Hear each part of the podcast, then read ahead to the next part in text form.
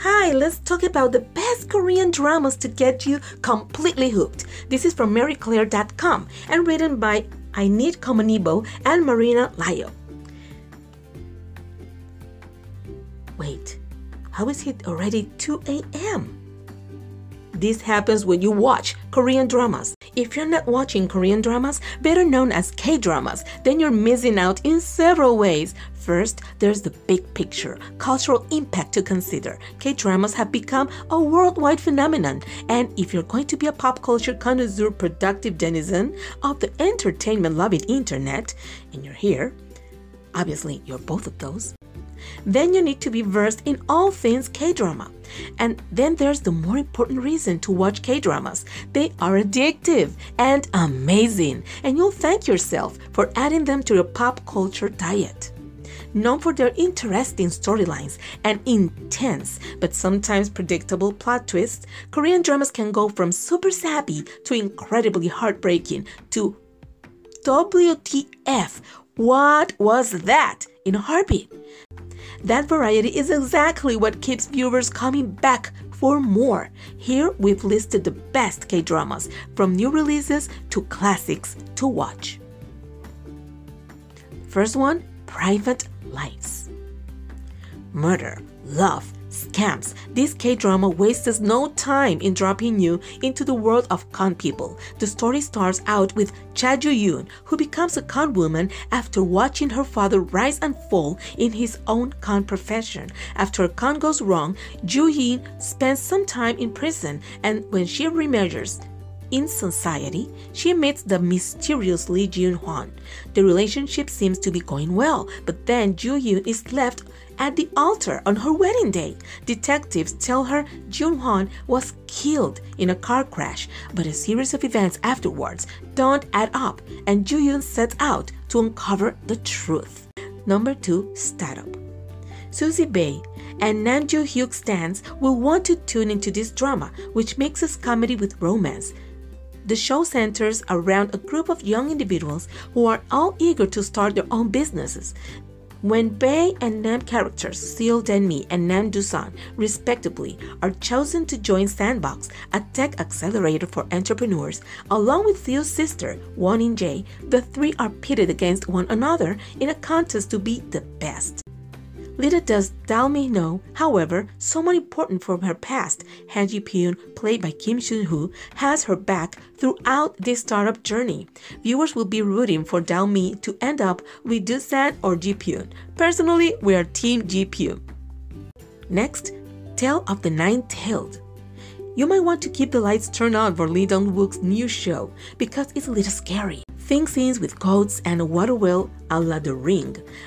Aside from some minor scenes that make you shudder, however, the story largely revolves around his character Lee Yeon, a mythical fox known as Gumiho, and a documentary filmmaker Nam Ji-hae, played by Jo Bo-ah, who were once lovers in the past. The foxes adopt human appearances but have special powers. Circumstances in the present bring the two on a treacherous journey that involves solving Ji-hae's parents' mysterious deaths and the two rediscovering their love for each other.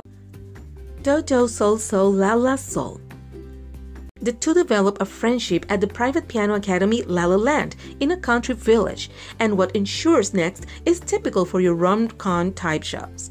This series is light-hearted and fun to watch. The School Nurse Files. This show is about a part-time school nurse who fights jelly monsters in her spare time. The jelly monsters are actually human desires, feelings, and spirits in a monster form, and some can actually become dangerous. Still with us? Stranger. For those who like crime dramas and slow boiling mysteries, this show is for you. Netflix recently released season 2 of the show, which focuses on a policeman's death that is ruled as a suicide, but things don't add up. Once Saimok starts investigating, you'll see most of your favorite characters again, including Donjae and Jian. You don't need to watch season 1 to enjoy the second one. However, we highly recommend you binge watch the first season to get a full taste of all the characters' personalities. Record of Youth New to Netflix, this show centers on three ambitious individuals from different social classes working in the cutthroat world of show business and fashion. Sahi Yoon and Won Hai Hyo are models who aspire to be actors. They end up becoming friends with makeup artist and Joo Ho. What is love?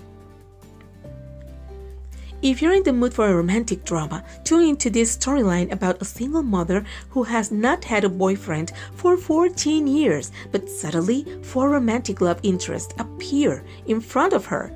No Yoo Jun works as a producer for a movie company and faces potential courtship by a novelist, actor, CEO, and a PE teacher. Rookie historian Gu Hae Ryung. In a Romeo and Juliet esque storyline, this show revolves around a romance between an aspiring palace historian and a lonely prince. Together, they go on a journey to break social norms. Designated Survivors 60 Days. For those who love dramas involving the government, politicians, and corruption, you'll enjoy this show. The plot centers on Park Moo-jin, who is the South Korean Minister of Environment. After being involved in a scuffle, Park is dismissed from office by President Yang Jin-man. The next day, as Yang is about to announce that he is making peace with North Korea, the building explodes and kills all of the South Korean line of secession except Park when my love blooms. Jung Ji-soo and Han Jae-hyun were each other's first loves in college before a series of unfortunate events tore them apart. 20 years later, the pair faithfully run into each other and are living very different lives than their past selves. Jisoo is a divorced mom struggling to make ends meet, whilst Jae Hyun is a successful businessman who is struck in a loveless relationship with his wife. When Jae Hyun sees Jisoo, he can't stay away, and the two realize they never stopped loving each other. Given that so much time has passed and they both have led very different lives, however, can the two make up for the lost time? Mother. When substitute teacher Sujin, played by Lee Bo-young on When My Love Blooms, discovers one of her students, Haina, is being abused by her mother and her boyfriend, she impulsively decides to run away with the little girl. This show will ask viewers to think about what it means to be a mother who gets to be one and will leave your eyes puffy from sobbing after every episode. Mother is one of South Korea's most highly rated series. Love Alarm in a world where an app lets you know whether or not someone is in love with you within a 10 meter radius, feelings are transparent even when you don't want them to be.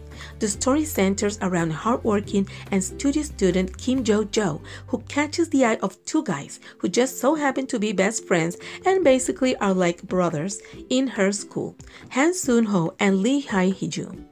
Sun Ho is a model from a rich family and could not be any more different from Jojo, but they fall for each other. As time passes, the two drift apart, and Haehyun sees this is a chance to finally confess his feelings for Jojo.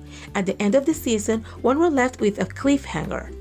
And there's more. You just have to go to the marieclaire.com website and type the best Korean dramas of 2020 for you to binge. Please take a look at marieclaire.com.